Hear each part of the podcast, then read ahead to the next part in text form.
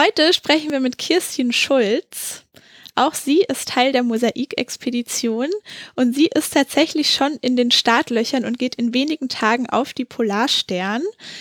Ähm, dafür sitzt sie allerdings gerade in einem Hotel in Quarantäne und muss da noch einige Corona-Tests über sich ergehen lassen, bevor es losgehen kann. Aber wenn sie dann mal in der Arktis ist, forscht sie zu einem Thema, das wir ganz besonders spannend finden. Es geht nämlich um Turbulenzen. Juhu. Turbulenzen, ein Thema, was wir echt schon ziemlich äh, oft oder sogar in einigen Folgen besprochen haben und für uns schon ausklamüsert haben. Aber für dieses Interview mussten wir das, glaube ich, gerade echt nochmal neu, neu lernen und äh, uns zurückerinnern, weil das ist echt schon lange her, dass wir über Turbulenzen gesprochen haben. Ja, vor allem, ich habe auch das Gefühl, wir haben so über Strömungen geredet in vergangenen Folgen und über äh, die Wassersäule und Konvektion und solche Sachen ähm, und sind da immer so ein bisschen dran langgeschrammt an der Turbulenz aber irgendwie nie so richtig in die Tiefe gegangen. Und ich habe gemerkt, yeah. ich weiß eigentlich gar nicht, was Turbulenzen eigentlich sind.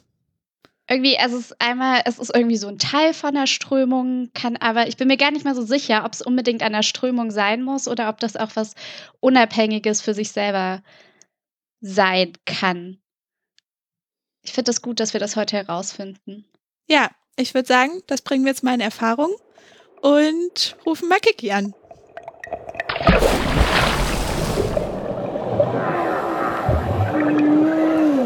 Treibholz, der Ozeanographie-Podcast mit Maxi und Ronja.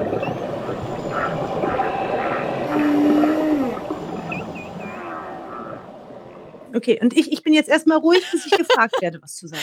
Ja, nee, du bist schon da. Oder? Also, also du darfst jederzeit über was sagen. ähm, wir haben gerade schon darüber gesprochen, dass du dass du in einem Hotel sitzen musst, bevor es denn dann losgeht. Wann genau geht es denn jetzt für dich aufs Schiff eigentlich? Das haben wir gestern äh, gesagt gekriegt, am 18. Mai ah, ja. geht's los. Am 18. Mai. Das heißt, bis zum 18. Mai, das haben wir jetzt äh, noch nicht gesagt, äh, wirst du dort sitzen, im Hotel sein und auf Quarantäne sein, oder? Genau, also wir haben unseren ersten Corona-Test gemacht am 1. Mai direkt, als wir ins Hotel gegangen sind.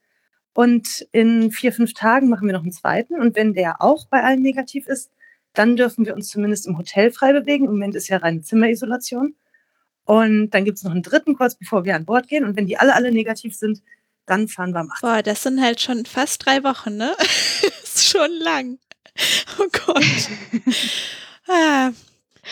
Wow. Und jetzt bist du gerade ganz alleine in deinem Zimmer äh, eingesperrt quasi und darfst das Zimmer nicht mehr verlassen. Wie viele Tage musst du da noch verbringen? Hm, das kommt ein bisschen drauf an, wann getestet wird, aber ich bin hier jetzt seit vier Tagen und es werden nochmal vier, fünf werden. Krass, okay. aber Halbzeit schon immerhin. Genau. du feierst das mit einer Podcast-Aufnahme. ja, das passt äh, sehr gut rein. Sehr in den Zeitplan. Hat sich das, also wenn man so eine riesige Expedition wie die Mosaik äh, vorbereitet oder sich selber dafür vorbereitet, hat sich da jetzt was verändert dadurch, dass du in einem Hotelzimmer bist? Würdest du sonst zum Beispiel jetzt einfach die ganze Zeit in einem äh, Büro sitzen und das alles vorbereiten? Oder wo wärst du gerade, wenn du nicht in Quarantäne wärst? Ja. ja, natürlich ist diese Hotelsituation jetzt besonders wegen dieser Corona-Situation ähm, normalerweise, wenn man aufs Schiff geht, geht man halt einfach hin, geht an Bord und bis kurz vorher kann man noch normal arbeiten oder noch mal ein paar Tage frei machen. Das ist jetzt schon besonders. Aber Sicherheit geht halt vor und so schlimm ist es halt auch nicht. Und wenn man bedenkt, dass wir drei Monate da auf dem Schiff sind, sind dann halt die zwei, drei Wochen extra vorher nochmal. Na ja, gut, kann man mitleben. Mich würde interessieren, Kiki, du hast jetzt auch dein Gepäck wahrscheinlich bei dir, oder? Was genau. nimmt man denn mit, wenn man monatelang auf eine Arktis-Expedition geht, muss man irgendwie die Handschuhe selber einpacken oder oder was braucht man da? Ja, tatsächlich ist das gar nicht so viel, wie man denkt. Also wir kriegen die ganzen Polarsachen, also die vielen Schichten warmer Klamotten und Jacken und Schuhe und Mützen sogar, kriegen wir vom Abi gestellt. Das ist auch alles schon eingepackt und schon auf dem Schiff. Da habe ich vorher, war ich im Bekleidungslager bei uns, da gab es eine große Anprobe. Ähm, und das wurde alles eingepackt und schon hingeschickt, inklusive Sonnencreme sogar. Und für sich selber, so die normalen Klamotten, die man mitnimmt, das ist eigentlich fast weniger, als man so im normalen Leben benutzt, weil man ist den ganzen Tag draußen in den Polarklamotten und abends dann, da ziehst du eine Jeans und ein T-Shirt an, aber weil du das nur zwei, drei Stunden trägst, hält es ja auch für eine Woche. Und man macht sich, also man nimmt eigentlich kein Make-up und keinen Styling-Kram mit, weil man ziemlich verlummt auftritt. Sieht einen ja keiner, außer den Leuten, die eh schon da sind. Und so normale Klamotten braucht man relativ wenig. Was ich mitgenommen habe, ähm, was man auf so normalen Reisen nicht mitnimmt, sind äh, ganz viele Styroporbecher. Okay. Und zwar, weil man diese, mh, diese Styroporbecher, wo man auch Glühwein rauskriegt am Weihnachtsmarkt oder wenn es so billige Buden sind, die kann man ähm, bemalen mit wasserfestem Marker, in eine Strumpfhose stecken und an die CTD, das Gerät, wo ihr letzte Woche mit Sandra drüber geredet habt, ähm, da dran binden und dann runterlassen auf 4.000, 5.000 Meter Tiefe. Und die ganze Luft, die in diesem Styropor drin ist, die wird rausgedrückt durch den Druck und die kommen dann wieder hoch und sind nur noch so groß wie ein Fingerhut. Und das ist immer ein ganz nettes Mitbringsel und ein Erinnerungsstück an so eine. Hä, Moment nochmal. Du machst Ach den Styroporbecher so, ich- in eine Strumpfhose Mhm. und schickst In das mit Strumpfhose, die dem Strumpfhose ist nur das Messgerät nach unten. mit der CTD nach unten. Genau. Das ist ja, ich fand deine Auflösung gerade mega cool mit dem, und dann nimmt man das als Mitbringsel mit, weil ich dachte, was wird denn damit jetzt gemessen und was wird da, da damit- mit raus oder was passiert? Aber das ist ja mega das cool. ist wirklich Das ist ja, also- ich weiß nicht, ob wir jemals in die Situation kommen werden, Ronja, dass wir in die Arktis, Aber dann steht das auf der To-Do-Liste, definitiv. aber dann machen wir das. Funktioniert tatsächlich auch mit jedem anderen Meer, was tief genug ist. Wie tief muss das denn gehen, damit das schrumpft? Also so 100 Meter reichen noch nicht. Ich habe einen Becher aus der Karibik, aus dem Karibischen Meer, der war auf 5000 Meter. Und je tiefer, desto kleiner halt. Ah, wie schön. Sehr faszinierend. Ich Aber werde jetzt in Zukunft bei jedem Weihnachtsmarkt an dich denken, Kiki, wenn ich aus so einem Becher trinke. Ah, Aber äh, eigentlich äh, ja nicht zu Styroporbechern, die man in der Tiefe schrumpft, sondern zu Turbulenzen, richtig? Genau. ähm, wir haben festgestellt, dass wir zwar schon ein paar Mal so an das Thema Turbulenz rangeraten sind und dann auch immer aufgeregt werden, weil wir das einen schönen Begriff finden, aber wir wissen nicht ganz genau, was Turbulenzen eigentlich sind. Magst du uns da vielleicht ein bisschen auf die Sprünge helfen? Ja, sehr gerne. Ähm, da müssen wir, es ist wirklich kein einfaches Thema und es ist, man kann es sich nicht schön angucken, man kann es nicht ganz so gut verstehen, aber wir unterscheiden immer in der Strömungsdynamik zwischen einem laminaren Strömung und einer turbulenten Strömung. Und eigentlich ist es gar nicht so schwer, sich das vorzustellen, wenn man einfach mal Wasser, was irgendwo lang fließt, runterfließt oder sowas, wenn das sehr ungestört ist, wenn da keine Hindernisse oder sowas sind, dann fließt das einfach alles in die gleiche Richtung, alles geradeaus und das ist dann eine laminare Strömung. Aber wenn so ein Wasserfluss auf irgendein Hindernis trifft, muss ja auch nicht mehr Wasser sein, es kann auch irgendwie Luft und ein Berg sein oder halt Wasser und irgendwie so ein kleiner Damm oder sowas, dann gibt's dahinter so, so aufgewühltes Wasser mit Bläschen und mit ganz vielen Verwirbelungen. Mhm. Und das nennen wir turbulente Strömung. Und diese Turbulenz, das ist was ganz Chaotisches und das ist noch immer eins von diesen großen ungelösten Problemen in der Physik, weil man das halt wirklich sehr, sehr schlecht bestimmen kann und vorhersagen kann. Das ist wie Zigarettenrauch, der hochsteigt. Am Anfang ist der ganz gerade, ganz laminar und dann irgendwann macht er diese Wirbel und geht weg. Und wie genau diese kleinen Wirbel aussehen, ob der jetzt nach rechts geht oder nach links geht, ob der zwei Zentimeter, fünf Zentimeter groß ist, das kann man halt wirklich schlecht bestimmen. Und das ist das, was Turbulenz so schwierig macht, dass es so chaotisch ist und so, so klein und so chaotisch halt.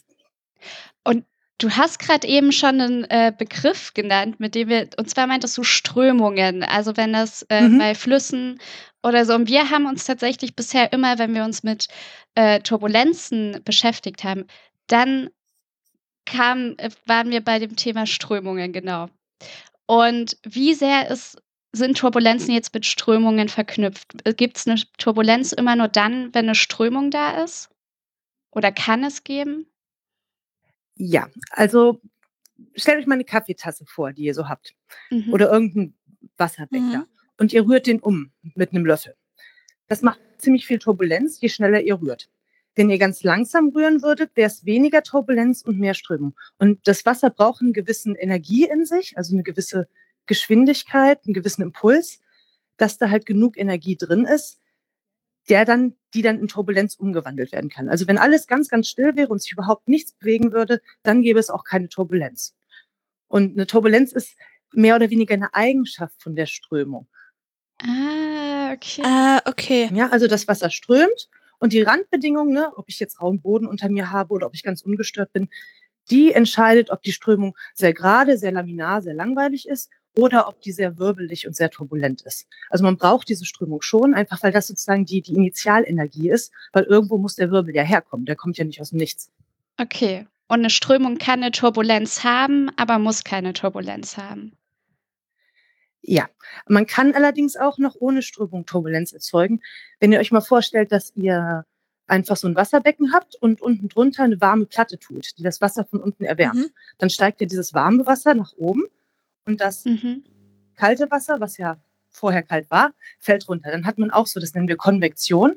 Und das ist auch eine sehr turbulente Sache. Und da ist ja nicht so richtig eine Strömung hin und her vorher gewesen. Ah, okay. Das heißt, Konvektion ist auch eine Turbulenz. Genau. Aha. Wir haben nämlich schon mal über Konvektion gesprochen und uns, glaube ich, gerade beide ein bisschen gefreut, dass du den Begriff gesagt hast, den wir nicht kennen.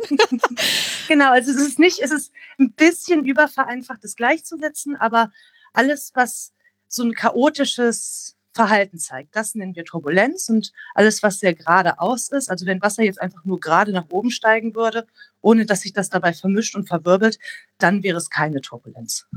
Das heißt, ein Wirbel ist auch eine mögliche Ausprägung von Turbulenz oder sind alle Turbulenzen Wirbel?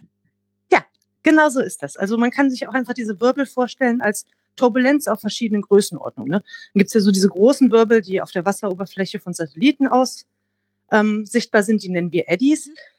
Das ist noch nicht so richtig Turbulenz, aber diese Eddies werden halt immer kleiner und kleiner und kleiner. Das heißt, die Energie, die in diesen großen Wirbeln steckt, die geht immer auf kleinere Wirbel und kleinere Wirbel über. Und wenn die klein genug werden, dann sagen wir Turbulenz dazu. Aber die Abgrenzungen sind absolut nicht klar. Aha. Okay, krass. Also das Spannende, also eine spannende Erkenntnis, die ich hatte, war, dass wir sowohl über Konvektion als auch über, auch über Turbulenzen gesprochen haben und beides absolut nicht in den, also es war zwar in der einen Folge, aber gedanklich haben wir es, glaube ich, nicht in Zusammenhang gebracht. Das finde ich spannend. Und dann hast du gerade eben auch schon von äh, von Vermischung gesprochen. Und genau. wie sehr hängen jetzt Turbulenzen mit Vermischungen zusammen? Hm, das ist eine wunderbare Frage. Die Vermischung von zwei Stoffen, und wir haben immer das klassische Beispiel, ist Kaffee mit Milch. Du hast Kaffee und tust ganz vorsichtig Milch rein, sodass es sich nicht direkt alles vermischt. Mhm. Und dann lässt man es in Ruhe. Dann vermischt sich das sehr, sehr langsam, weil die einzige treibende Kraft dahinter ist die molekulare Diffusion. Also wirklich nur da, wo die Grenze zwischen Kaffee und Milch ist, genau an dieser Grenze kann sich das vermischen und dann wird das so langsam, breitet sich das so ein bisschen mhm. aus. Und was Turbulenz macht, das Umrühren sozusagen, die, die Wirbel, die Eddies, das verbreitert die Oberfläche zwischen diesen zwei verschiedenen äh, Flüssigkeiten, also der Milch und dem Kaffee. Ne? Das macht so Spiralen dann innen drin. Mhm. Und dadurch hat das eine und das andere viel mehr Berührungspunkte und viel mehr Grenzen, an denen diese molekulare Diffusion stattfinden kann. Und das macht halt die Vermischung sehr, sehr viel effizienter. Und das ist das, wie Turbulenz Vermischung macht. Es verbreitet halt einfach die Oberfläche zwischen zwei verschiedenen Fluiden, Wassermassen, Kaffee und Milch, was auch immer man so hat. Okay, das heißt, es braucht quasi einen Auslöser, jetzt zum Beispiel den Kaffeelöffel, ähm, der dann genau. die so die laminare Strömung und so normale molekulare Prozesse durchwirbelt und dann entsteht eine Turbulenz. Richtig? Genau, also das, das Umrühren mit dem Kaffeelöffel, das ist die, die, der Energieinput, was normalerweise so die Strömung wäre. Mhm. Und dadurch, dass der halt nicht nur die Strömung nach rechts oder nach, also das Wasser nach rechts oder nach links schiebt, was eine laminare Strömung wäre, sondern halt wirklich das im Kreis chaotisch macht, das ist dann die Turbulenz daran, dieser Wirbel, der entsteht. Aha. Und die Turbulenz macht, dass die Oberfläche zwischen den zwei verschiedenen Sachen, dem Kaffee und der Milch, größer ist. Und an den, an den Berührungspunkten findet die molekulare Vermischung statt. Und je mehr Oberfläche man hat, also je mehr Spirale wo diese beiden Flüssigkeiten aufeinandertreffen, desto effizienter ist die Vermischung. Und so hilft halt die Turbulenz der molekularen Vermischung. Und wenn man sich den Ozean anguckt, dann ist die Turbulenz meistens so stark, dass man die molekulare Vermischung, die ist viel weniger wichtig dann. Also die ist immer noch das, was es macht, aber die Turbulenz bestimmt, wie stark die Vermischung nun wirklich ist. Mhm. Das Umrühren. Gibt es denn überhaupt Stellen? Also wenn ich Turbulenz. Nee, sorry, sag ruhig. also wenn man, wenn man Turbulenz sagt, dann kann man immer an Wirbel, an Umrühren, an irgendwas, was so ganz, ganz chaotisch ist, denken. Gibt es denn überhaupt Stellen im Meer, wo gar keine Turbulenz passiert, wenn du sagst, dass also so molekulare Vermischung ist schnell gar nicht mehr so wichtig? Mhm. Ähm, also die molekulare Vermischung ist weiterhin wichtig, weil das ist ja das, was es macht, aber das ist nicht der bestimmte Prozess. Die ist ja überall gleich, die molekulare Vermischung von Temperatur und Salz mhm. ähm, zum Beispiel. Aber die Turbulenz, also die Umrührstärke, die im Wasser ist, die bestimmt dann halt wirklich, wie, wie schnell sich zwei Wassermassen vermischen. Okay, aber heißt das jetzt, also so im Prinzip, du beschäftigst dich vor allen Dingen auch nicht mit dieser molekularen Vermischung, sondern damit, wie sehr, wie stark so, ein, äh, so eine Turbulenz ist. Genau, das ist das, was wichtig ist und das ist das, was wir erforschen. Ah ja, krass. Das, das war nämlich auch etwas, was wir uns gef hm? Ich bin nur, ich freue mich nur, dass ich verstanden habe, was, was hinter der Turbulenz steckt. Ja, also es ist echt nicht ganz einfach mit der Turbulenz und es ist auch nicht einfach zu erklären. Aber ja, ähm, aber ich würde gerne noch mal zu eurer Frage zurückkommen, ob es denn Regionen im Ozean gibt, wo es ganz wenig Turbulenz nur gibt, weil das ist eine tolle Überleitung zum Mosaik und der Arktisexpedition wieder. Weil tatsächlich ist der arktische Ozean einer der Ozeane, wo es am wenigsten Turbulenz gibt. Und das liegt daran, weil's, weil ja, ja, also weil es dann, äh, weil es jetzt weniger Strömung um, also in, oben im Norden mhm. in der Arktis gibt. Oder ja, also einer der, der wichtigen, man hat ja im, im Wasser immer die Gezeitenbewegung und so, so ein paar mittlere Strömungen, die immer so am Rand lang gehen. Aber einer der wichtigsten Energielieferanten für das Wasser ist der Wind. Ja, wenn man oben einen Sturm hat, ah. dann kriegt man sehr ah. viel Stormenergie in Form von Wellen in das Wasser rein. Und in der Arktis hat man einen Eisdeckel drauf. Und dieser Eisdeckel, der ist sehr effektiv darin, den Wind abzuhalten, dass halt die Windenergie nicht in den Ozean reinkommt. Und dadurch ist der arktische Ozean einer von den am wenigsten turbulenten. Und wenn man da Turbulenz findet, dann wirklich nur ganz oben unter der Oberfläche, also unter dem Eis, weil da reibt sich die Strömung am Eis und halt an mhm. den Rändern. Also da, wo, wo es dann wieder flacher wird, wo es, wo es zum Schelf hochgeht, zum, zur Küste, weil da das Wasser und der Hang einfach, der Boden interagieren und der Boden bremst das Wasser und äh, macht, dass die Strömung sehr turbulent wird am Boden. Okay, aber da drängt sich ja jetzt die Frage auf, wenn es in der Arktis gar nicht so viel Turbulenz gibt, warum geht ihr dann dahin, um Turbulenz zu messen? ja. Also erstmal, weil das bis jetzt nur eine große Vermutung ist, dass die ganze Arktis, also die Zentralarktis, nicht die Randgebiete, dass die nicht turbulent ist, weil es hat ja noch keiner gemessen bis jetzt. Das machen wir mit Mosaik zum ersten Mal. Und auch wenn die, die tieferen Regionen nicht turbulent sind, hat man an der Oberfläche immer noch Turbulenz.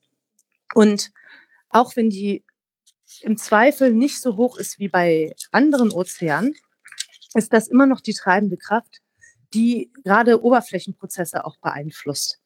Also wo dann halt ähm, zum Beispiel Nährstoffe von oben nach unten, von unten nach oben gemischt werden.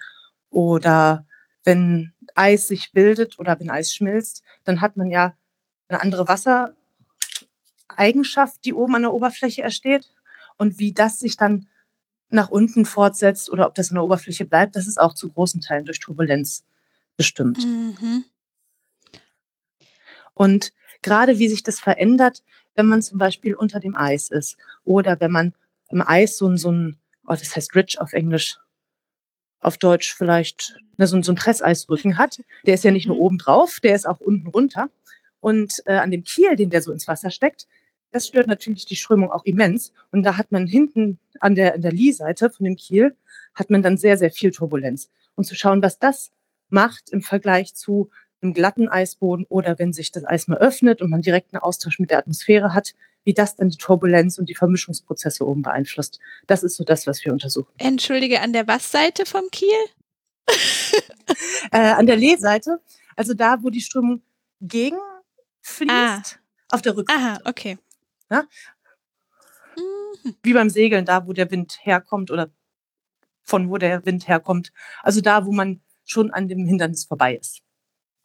Und was hast du gerade eben gesagt? Wenn das, jetzt sind wir gerade bei den totalen Basics, aber was äh, steckt, also was äh, wird ins äh, Wasser gesteckt vom Eis oder was war das gerade eben? Achso, die Messsonde, die wir haben. Ach so, ich habe das. Okay.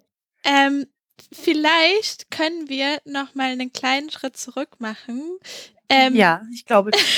welche Parameter sind denn überhaupt wichtig, wenn man über Turbulenzen spricht? Also geht es dann auch um so Dinge wie Salzgehalt und Temperatur oder sind dann eher so Nährstoffe wichtig oder also mit mhm. was, worüber spricht man da? Ja, ich kann ja mal von unserer Mikrostruktursonde erzählen. Das ist das Gerät, mit dem wir Turbulenz messen. Mhm.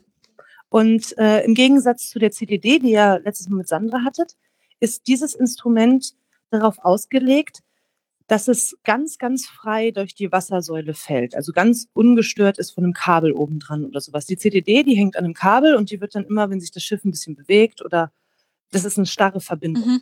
Und die Mikrostruktursonde, die äh, hängt nur an einem, an einem ganz dünnen Kabel und da wird auch sehr viel Kabel immer ins Wasser reingegeben, dass diese Sonde wirklich ganz, ganz gerade, ganz, ganz ruhig durchs Wasser fällt. Und mhm. dieses ruhige Fallen, das ist wichtig, weil vorne an der Sonde, die ist so 1,20 Meter groß ungefähr, wiegt ja, 11 Kilo, 12 Kilo, kann man gerade noch so hochheben. Und vorne sind äh, Messinstrumente dran und die sind von so einem kleinen Käfig geschützt. Und da gibt's auch Temperatur und Salz. Das hat, kann man einfach gut messen, deswegen stört's nicht, wenn es dran ist. Aber die wichtigen Sachen, die da drin sind, sind zwei Scherungssensoren. Und diese Scherungssensoren, die haben kleine Piezo-Elemente in sich. Das sind die gleichen Sachen, die, Stopp. die machen, wenn man so, so ein Scherungs... Ja, Einmal Begriffserklärung bitte für Scherungssensoren. Ah, Scherungssensoren. ähm, Scherung ist, wir hatten ja gerade schon über Laminare und turbulente Strömungen gelesen, äh, geredet. Mhm. Und Scherung bezeichnen wir, wenn das Wasser nicht gleichmäßig fließt, sondern wenn das oben vielleicht ein bisschen schneller ist als unten. Aha. Ne? Also sagen wir, unter der Oberfläche fließt es relativ schnell, darunter fließt es relativ langsam, dann ist da ja ein Unterschied drin. Und das nennen wir Scherung. Ah, okay. okay. Und Scherung ist eine der, der ähm, wichtigsten Quellen für Turbulenz, weil kann man sich ja vorstellen, ne? wenn, wenn man zwei Wassermassen hat und die eine fließt schnell und die andere fließt langsam, dann ist genau an der Grenze ist da irgendwie eine Unstetigkeit, es passt nicht mhm. gut. Und da reibt sozusagen die eine Wassermasse an der anderen Masse, Wassermasse. Und da entsteht Turbulenz durch Scherung. Ah, und, und, diese Scherungssensoren, mhm. genau, die können die kleinen Wirbel im Wasser messen, mehr oder weniger, also die kleine Turbulenz. Cool. Bedeutet jetzt nochmal zurück zum Thema äh, Turbulenz bzw. Wirbel, es trifft eine langsame Wassermasse auf eine schnelle Wassermasse. Das ist eine Möglichkeit, wie man okay. sowas, genau, also man braucht halt immer irgendwas, was diesen, diesen Laminare, diese ungestörte Strömung stört. Und das kann mhm. entweder der Boden sein, der bremst, oder halt eine andere Wassermasse, die langsamer oder schneller ist. Okay, okay. cool. Dann, äh, ja. Hm? Es ist das gleiche Prinzip letztendlich. Okay, und diese Sensoren messen dann, ähm, messen dann, wo so Scherungen passieren, sozusagen. Genau, und es ist auch gar nicht so schlimm zu verstehen, wie die arbeiten. Die haben, wie gesagt, diese kleinen Piezo-Elemente in sich. Und ein Piezo-Element, das ist, was man in den elektrischen Feuerzeugen hat, wo man klickt und dann kommt das Feuer. Also ah. das macht Klicken zu Funke durch elektrisches Signal. Mhm. Und die sehen aus wie, das sind ungefähr so groß wie die Fingerspitze vom kleinen Finger. Mhm. Und wenn man an denen wackelt, dann wird halt dieses Gewackel übersetzt in elektrisches Signal, was oben ankommt. Und je nachdem, wie dolle dran gewackelt wird, und bei sehr turbulentem Wasser wird halt sehr dolle dran gewackelt ah. und bei sehr ruhigem Wasser wird gar nicht dolle dran gewackelt. Desto stärker ist das Signal. Und das ist jetzt sehr vereinfacht, aber dadurch kann man halt dann messen, wie viel Umrührstärke oder Wirbelstärke, wie viel Turbulenz im Wasser ist. Gibt es eine Einheit für, für, diese, für diese Stärke? Also wir messen Turbulenz, was dann da rauskommt aus der Mikrostruktursonde, aus den Sensoren. Das messen wir in einer Sache, die heißt Dissipationsrate. Mhm. Und das ist so in Energie pro Kubikmeter. Energie pro Kubikmeter. Genau. Also Watt pro Kubikmeter. Aha. Okay. Und es macht ja auch Sinn, dass Turbulenz irgendwie in Energieeinheit angegeben wird, ne? weil das ist ja die Energie, die Verrührenergie, die im Wasser ist. Okay. Also die Dissipationsrate heißt quasi, wie viel Energie gerade auf einem Kubikmeter Wasser ähm, sich bewegt oder rumstrudelt oder so. Genau. Dissi Dissipation ist ja eigentlich, wie viel von kinetischer, also Bewegungsenergie, also von diesen kleinen Wirbeln, zum Schluss dann, wenn die wirklich ganz, ganz klein werden, die Wirbel, in Wärme oder wir nennen das potenzielle Energie, aber Wärmeenergie reicht auch. Das ist dieses Phänomen, wenn man seine Hände zusammenreibt, dann erzeugt man Reibung und es wird warm. Mhm. Und genauso ähnlich funktioniert das auch bei den Wirbeln im Wasser. Wenn die ganz klein werden, irgendwann geht die Energie dann nicht mehr in Bewegungsenergie über, sondern geht in Wärmeenergie über. Und das ist die Dissipation von kinetischer, also Bewegungsenergie in potenzielle oder Wärmeenergie. Heißt das, aber ist jetzt, ist jetzt der, das Energielevel von der Größe von dem Wirbel abhängig oder sind das noch andere Faktoren? Ja. Ja, also diese Größe, Größe von Wirbeln, das ist eine ganz, ganz gute Sache.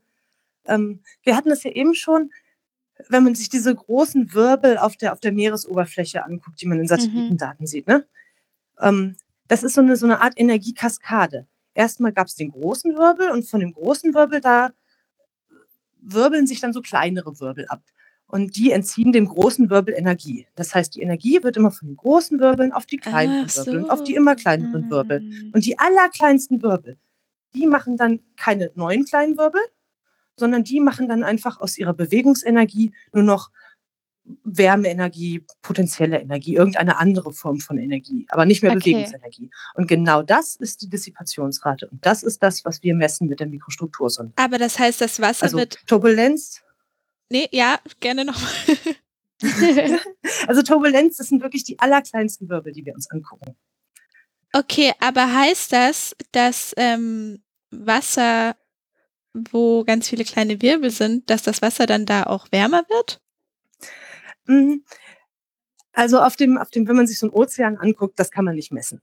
Was man aber durchaus machen kann, und das, da kann euch Sandra vielleicht, wenn ihr die nochmal haben solltet, in eurem Podcast mehr zu erzählen, ähm, man kann durchaus durch Verrühren Wasser erwärmen. Und das ist eine Sache, die benutzen wir in Messinstrumenten, die ganz, ganz dolle temperaturabhängig sind, wo man wirklich auf, auf das, weiß ich nicht wie viel Hundertstel Grad genau halten muss.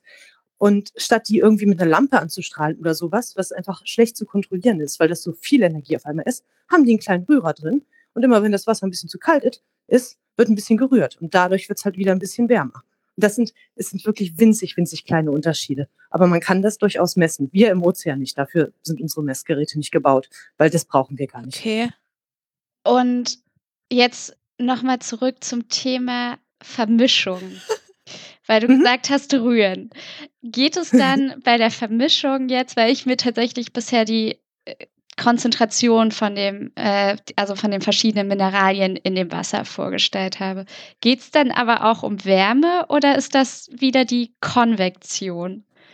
Hm, also sowohl Konvektion als auch äh, Turbulenz durch Scherung zum Beispiel sind Vermischungsprozesse, die passieren. Mhm. Ähm, das ist einmal die, die physikalische Vermischung. Dann ist die Frage, was wird vermischt? Mhm. Tendenziell alles, was nicht schon komplett durchgerührt ist. Ne? Also wenn man sagt, okay, die Temperatur ist überall gleich, dann kann man rühren, so viel man will. Man kann sie ja nicht noch gleicher machen, als sie ist. Aber sobald man Unterschiede drin hat und ist das, dann ist es egal, ob das Temperatur ist, ob das Salz ist, ob das Mineralien sind, ob das Nährstoffe sind, dann kann durch diese Turbulenz verrührt werden und Unterschiede werden ausgeglichen. Einfach dadurch, dass man wie Kaffee und Milch das umrührt. Okay. Ich muss kurz sagen, Kiki, du kannst uns ja nicht sehen, leider. Aber es ist total mhm. schön, weil Maxi und ich können uns nämlich schon sehen und man sieht förmlich, wie es rattert, wenn du was erklärst. ja. Und wie wir uns einfach ja, freuen, wenn wir so kleine Erkenntnismomente haben. Voll. Ja. ja, richtig schön. Ähm, okay. Also ich glaube, wir haben halbwegs verstanden, was Turbulenzen sind. Ähm, dein Projekt aber, ähm, das ja den Titel Peanuts trägt, richtig, beschäftigt genau. sich ja nicht nur mit Turbulenzen, sondern auch mit der Primärproduktion beziehungsweise mit Nährstoffströmen, also irgendwie mit der Produktion auch von Algen und anderer Biomasse. Wie spielt das denn da jetzt plötzlich mit rein? Hm. Ganz genau. Es gibt, ähm, na fangen wir mal so an. Am Anfang vom Frühjahr, was in der Arktis erst im Sommer beginnt, da gibt es noch relativ viele Nährstoffe, die sich über den Winter so angesammelt haben, relativ nah unter der Oberfläche. So, und dann fängt die Sonne an zu scheinen und die kleinen Algen fangen an, diese Nährstoffe und das Sonnenlicht zu konsumieren und halt Biomasse herzustellen. Das nennt sich Primärproduktion. Mhm. Grüne Algen, die wachsen. So, und irgendwann, relativ schnell sogar, haben diese Algen die Nährstoffe alle aufgegessen. Und sie hätten zwar noch genug Sonnenlicht zum Wachsen, aber sie haben keine Nährstoffe mehr. Das heißt, die Algenblüte stoppt. In einem zweiten Schritt gibt es dann etwas, das nennen wir Deep Chlorophyll Maximum, also ein, ein tiefes Chlorophyll Maximum. Da fängt die Algenblüte dann an, etwas tiefer, da wo noch Nährstoffe sind und zumindest noch so ein bisschen Sonnenlicht herkommt, weiterzugehen. Mhm. Das heißt, sie sitzen dann nicht mehr direkt unter der Oberfläche, sondern so ein bisschen tiefer. Und das Problem ist, dass irgendwann auch da die Nährstoffe immer weniger werden. Und der einzige Weg, Nährstoffe dann wieder hochzubringen, ist halt, oder einer der Wege, ist turbulente Vermischung. Und das ist genau die Sache, die wir angucken. Wie viel Nährstoffe, die ja unten im tiefen Ozean, die sind da unbegrenzt vorhanden, mehr oder weniger. Aber der, das Bottleneck dieser ganzen Algenblüte ist, wie viel von diesen Nährstoffen kriegen wir denn dann noch hochgemischt? Ah. Und das ist genau die Sache, die wir in unserem Projekt untersuchen. Und wir schauen uns halt auch an, unter welchen Bedingungen sind denn diese, diese Nährstoffflüsse, nennen wir das, von unten nach oben, besonders hoch? Wahrscheinlich so nach einem Sturm oder halt auch, wenn da irgendwie so ein Hindernis wie so ein Kiel von einem Eisrücken war. Ähm, und wann ist das nicht so hoch? Also wenn nicht viel passiert, nicht viel Turbulenz im Wasser ist, dann werden auch diese Nährstoffflüsse nicht so hoch sein. Und mit diesen verschiedenen ähm, Szenarien oder Bedingungen, wann die Turbulenz und die Nährstoffflüsse hoch sind oder niedrig sind, können wir dann halt auch schauen oder abschätzen, was passiert denn jetzt, wenn sich die Arktis und die Eisbedeckung da ändert? Was passiert, wenn es früher oder länger freie Flächen gibt, wo kein Eis ist? Und sowas. Und das ist das, was wir uns in dem Projekt angucken. Und wie sehr, also weil du gerade eben gesagt hast, dass äh, ihr schaut euch an, wenn halt äh, äh, wie so die Eisbedeckung ist, äh, wie die Fläche mit Eis bedeckt ist, die wird ja ähm, schon sehr, sehr lange schrumpft ja das Meereis in der Arktis. Das ist genau. richtig, oder? Und, ja, ich bin äh, jetzt kein, kein Meereisphysiker, da haben wir noch eine andere Sektion von, aber ja, das Meereis wird weniger. so viel kann man sagen. Okay. Ah, okay. Ansonsten hätte ich jetzt nämlich gefragt, wie das dann, äh, ob man, ob du da jetzt schon sagen könntest oder ob das überhaupt dein Bereich ist, wie das mit reinspielt, dass das Meereis weniger wird. Denn was wir jetzt ich versuche, mach jetzt mal selber, mein, warum ich die Frage stelle, ist, dass wir uns ja schon mhm. mit Konvektion besch äh, beschäftigt haben. Und das, was wir schon gelernt haben, ist ja, dass äh, kaltes Eis durch eine höhere Dichte nach unten sinkt und warmes Eis durch eine niedrigere Dichte nach oben steigt. Hängt das, oder? Wasser. Also Wasser kann, wenn es kalt ist, geht es runter, genau. Eis schwimmt immer oben, weil das ist an sich immer leichter als Wasser. Ja, ja, okay. Und hängt das, spielt das bei dir irgendeine Rolle oder ist das total egal? Hm?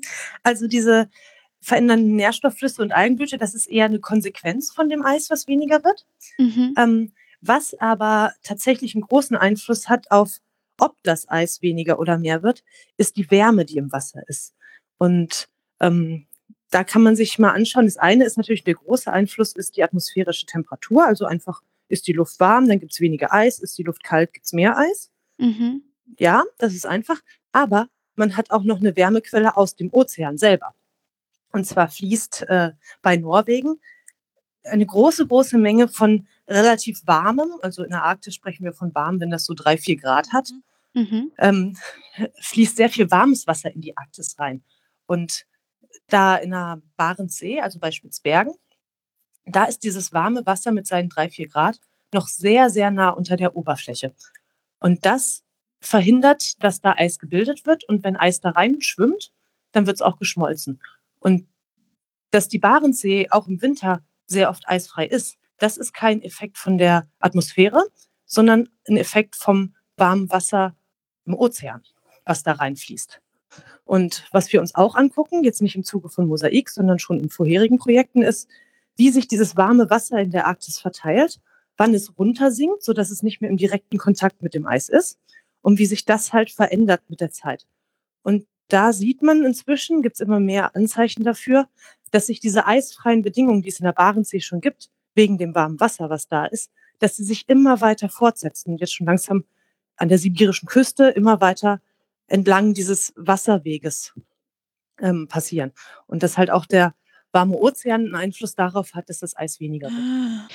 Und äh, woher, also du meintest, dieses äh, bei Spitzbergen ist schon wärmeres Wasser, oder?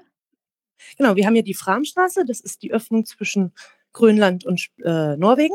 Und das ist die größte Verbindung des arktischen Ozeans zu irgendeinem anderen Ozean, in dem, Fall, äh, in dem Fall der Atlantik.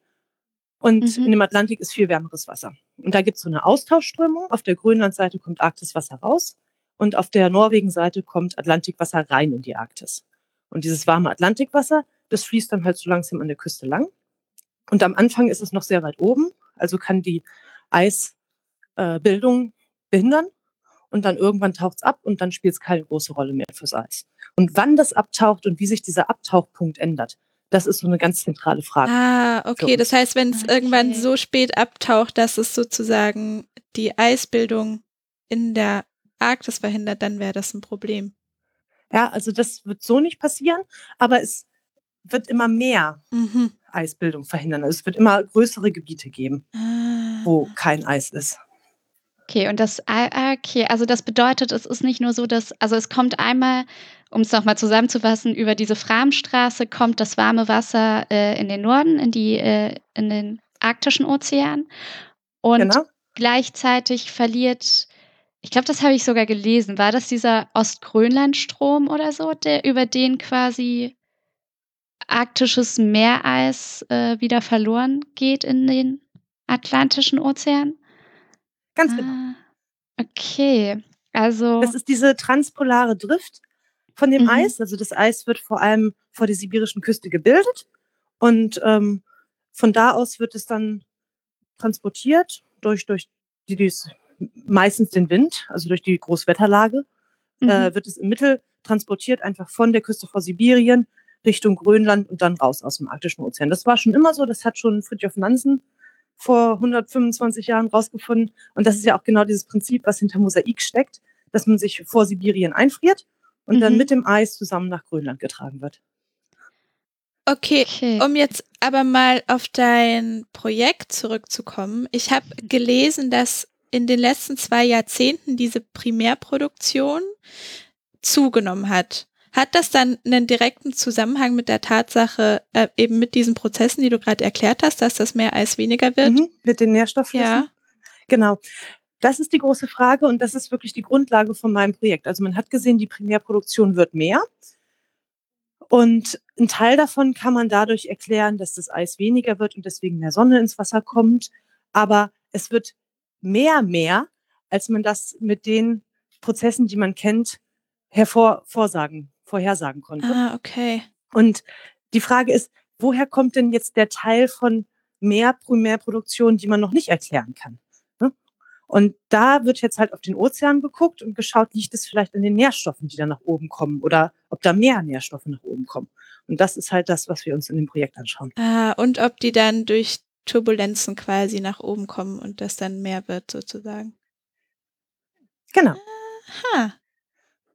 Ja, voll spannend. Okay. ja.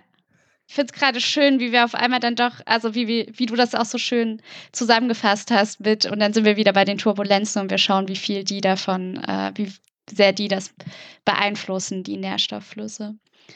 Okay. Ja, es ja. zeigt sich mal wieder, dass ähm, wir wahrscheinlich aus dem Grund immer an so einzelnen Begriffsdefinitionen scheitern, weil im Ozean einfach alles, alles zusammenhängt. das ist auch die Sache, die äh, Ozeanographie so ein bisschen kompliziert macht, weil man es passieren unfassbar viele Prozesse auf unfassbar vielen Skalen, von ganz klein bis ganz groß und alles beeinflusst sich gegenseitig. Und das so zusammenzubringen, das ist gar nicht einfach. Ja. Und ähm, aber du meintest ja vorher, dass in der Arktis gar nicht so viele Turbulenzen stattfinden, oder? Mm, also in der Zentralarktis, genauso wie, also die Arktis ist nochmal speziell, dadurch, dass halt dieser Eisdeckel die Windenergie abhält. Mhm. Aber insgesamt ist in allen, die Ozeane sind ja so, so Becken. Die haben an den Seiten, haben die relativ, naja, man kann jetzt darüber diskutieren, was steil ist oder nicht, aber da haben sie halt diese Kontinentalhänge, die runtergehen. Mhm. An der Seite sind so 50, 100 Meter tief in den Küstengebieten und dann geht es relativ steil runter. Und dann ist der arktische Ozean so 4.000, 5.000 Meter tief andere Ozeane sind vergleichbar. Und in der Mitte von diesen ganzen Ozeanbecken, da passiert im Allgemeinen nicht allzu viel, weil da ist okay. nichts, was diese Strömung stört. Mhm. Ne? Da fließt ja. das Wasser ganz entspannt, immer im Kreis oder wohin auch immer. Und da ist kein, kein Hindernis, was Turbulenz verursachen könnte. Und das heißt, die, die meiste Turbulenz gibt es einfach da, wo diese steilen Hänge runtergehen, weil da unfassbar viel passiert im Wasser weil da einfach die, die Strömung, die stößt gegen Hindernisse. Da gibt es irgendwie so kleine Hindernisse, da gibt es die großen. Ähm, und heißt das, je nachdem, wo ihr euch gerade mit, äh, mit dem Schiff befinden werdet, habt ihr mal mehr Messungen zu tun und mal mehr, weniger Messungen? Oder seid ihr immer an einem Ort, wo es mehr, äh, also mehr an so einem Randgebiet, wo es mehr Messungen mhm. gibt? Also mit Mosaik sind wir immer im Zentral, mhm. in der Zentralarktis. Da gehen wir davon aus, dass der räumliche Unterschied, also ob man jetzt irgendwie ein bisschen weiter im Norden oder ein bisschen weiter im Süden ist, dass das nicht so wichtig ist, weil es da relativ gleich ist überall. Was aber einen großen Einfluss hat, ist, wie das Eis beschaffen ist. Ist das sehr rau, dann gibt es mehr Turbulenz. Ist das sehr glatt, dann gibt es nicht so viel. Ah, mhm. Ähm, was passiert, wenn man statt Eis so, so einen Crack hat, wo man dann halt den direkten Kontakt mit der Oberfläche hat, mit der Atmosphäre? Da verändert sich bestimmt viel wenn man so, so einen großen Presseisrücken hat, der ins Wasser reinragt, das wird bestimmt auch ganz viel Turbulenz ergeben. Das sind so die Sachen, die wir uns angucken da. Äh, das Bild in meinem Kopf stößt gerade ähm, auf ein Hindernis. Ihr seid doch dann in der Eisscholle eingefroren. Und genau. diese Sonde wird aber einfach vom Schiff runter. Also wie kann Nee, vom Eis aus in ein Loch. Ah. Also wir bohren ein Loch ins Eis. Ah, okay, das hilft. Alles klar. Okay, also ihr messt schon direkt unter dem Eis. Ja. Also wir haben ein Loch im Eis und darüber steht ein Zelt, damit es nicht ganz so kalt ist. Vor allem für die Sensoren, nicht so sehr für die Wissenschaftler. Und ähm, dann wird in dieses Eisloch die Sonde reingeworfen und dann wieder hochgezogen und dann wieder runtergelassen. Und so nach dem fünften, sechsten, zweihundertsten Mal ähm, ist es fast so langweilig wie Isolationshaft. oh Gott. Oh nein. Da hätten wir den ja, Bogen gespannt. Aber ist, ja, aber was man halt bei Turbulenz braucht, was noch ganz wichtig ist, man braucht extrem viele Messungen, weil das ja so eine chaotische Sache ist. Mal mhm. ist viel Turbulenz, mal wenig. Mhm. Das heißt, so einmal messen, das reicht absolut nicht aus. Man muss halt genug Messungen haben, dass man ordentliche Statistik damit machen kann. Und deswegen brauchen wir sehr, sehr viele Messungen davon. Wir versuchen das zumindest so jeden zweiten Tag drei, vier von diesen Messungen hintereinander zu machen, damit wir verlässliche Ergebnisse kriegen. Bist du denn, ähm, bist du besorgt, dass ihr vielleicht gar nicht so richtig gut Daten sammeln könnt, weil irgendwie das dann zu wenige Messungen sind oder zu wenig Turbulenz oder irgendwas in der Art? Mm. Das nicht so sehr, weil auch wenn das Ergebnis ist, die zentrale Arktis ist furchtbar langweilig, was Turbulenz angeht, dann ist das ein Ergebnis und wir können es immerhin mhm. sagen, statt dass wir es immer nur vermuten. Das wäre ja auch schon mal was. Und egal wie hoch oder wie niedrig jetzt die, die Turbulenzlevel sind, wir können uns ja anschauen, wie verändert sich das über die zwei, drei Monate, die wir jetzt da sind, wenn die Algenblüte losgeht mit der Zeit? Wie verändern sich die Nährstoffprofile? Wann verändern sie sich stark? Ist das mit der Turbulenz korreliert oder nicht? Und es ist Wissenschaft. Ne? Wir testen Hypothesen und wenn die Ergebnisse sagen, deine Hypothese stimmt leider nicht, ist es kein schönes Ergebnis, aber man ist einen Schritt weiter und kann sich eine neue Hypothese ausdenken. Ja. Aber den Plan, den wir gemacht haben für die Messung, der ist schon wirklich gut und da werden auch nette Ergebnisse rauskommen. Und die ersten Ergebnisse, die wir uns jetzt schon angeguckt haben, von den äh, Abschnitten davor, die sehen auch schon wirklich schön aus. das klingt doch gut. Also ich bin jetzt ehrlich gesagt äh, gerade ganz, ganz zufrieden, Maxi. Brennt dir noch was auf der Seele? Es, nee, also gerade also gerade akut nicht, aber ich habe auch irgendwie, ich spüre gerade die Angst in mir so ein bisschen aufzulegen und dann in so einem Strudel aus Fragen zu versinken. Aber da landen wir immer und deswegen ist das, glaube ich, okay so. Ich würde sagen, Maxi und ich schauen uns nochmal die Grundlagen der Physik an. Ja. Und ähm, dich entlassen wir wieder in deine Quarantäne. Hast du, hast du heute noch äh, Pläne irgendeiner Art oder? Äh, wir haben heute zum Frühstück das Fernsehprogramm geliefert. Oh. Das werde ich mir demnächst mal durchlesen. Und ansonsten habe ich natürlich meinen Laptop mit und kann einfach ganz normal arbeiten mit sogar einem relativ schönen Blick auf den Hafen hier. Ach, na, das ist ja, das ist schon mal was. Okay, jetzt will ich aber doch noch mal kurz fragen, was schaust du dir an, wenn du arbeitest? Äh, wenn ich arbeite? Ja. Ähm, wir hatten ja über diese Sache mit dem warmen Atlantikwasser, was reinfließt in den arktischen Ozean geredet. Mhm. Ja. Da haben ich und mein Chef und noch, ich glaube, sieben andere Leute, haben wir gerade eine, ein Manuskript dazu geschrieben. Das habe ich gestern eingereicht bei einem Journal. Oh. Okay. Also das funktioniert ja immer so, man schreibt Manuskript, dann schickt man das in ein Journal, dann guckt sich der Editor das an, dann lädt der Editor ein paar andere Wissenschaftler, die man nicht kennt, ein, sich das mal anzugucken, dann schreiben die, was die davon halten. Dann kommt es zurück zum Editor, der schickt es dann wieder zurück zu mir. Dann muss ich die Änderungsvorschläge entweder widerlegen, also sagen, das äh, habt ihr falsch verstanden, ich schreibe es nochmal besser auf, oder halt die Änderung noch einbauen. Und dann spielt man so ein bisschen Ping-Pong hin und her mit diesem System, bis es dann wirklich akzeptiert wird und in einer Fachzeitschrift gedruckt wird. Und diesen ersten Schritt, dass ich das einreiche, das habe ich gestern gemacht. Und das ist immer so ein schöner Meilenstein, weil dann muss man sich erstmal nicht drum kümmern, weil dann ist das jetzt erstmal bei Editor und Reviewern. Erst wäre ein Problem von ja, den cool. anderen. Sehr gut. Genau. Aber jetzt, äh, dann kannst ja. du das jetzt an Land lassen, wenn du aufs Schiff gehst. genau, das war auch so ein bisschen der Plan, das vorher noch abzugeben, damit man es dann auch aus dem Kopf hat. Ja, cool. So sieht Termindruck bei, äh, bei Naturwissenschaftlern aus. Ich muss was abgeben, bevor ich aufs Schiff muss, bevor ich aufs Schiff muss. Schön. Liebe Kiki, danke, dass du uns das alles so wunderschön erklärt hast. Ja, ich hoffe, es hat, hat ein bisschen geholfen. Es hat extrem geholfen. Fall. Ja. Ich fühle mich fast ein bisschen ozeanografisch schon, jetzt mit meinem Wissen. das freut mich. Es hat auch sehr viel Spaß gemacht mit euch. Uns auch. Und wir wünschen dir eine, ähm, eine turbulente, im besten Sinne, Zeit auf dem Schiff. Dankeschön. Und ähm, dann war es das heute zum Thema Turbulenzen. Und wir sagen Ahoi. Ahoi. Ahoi.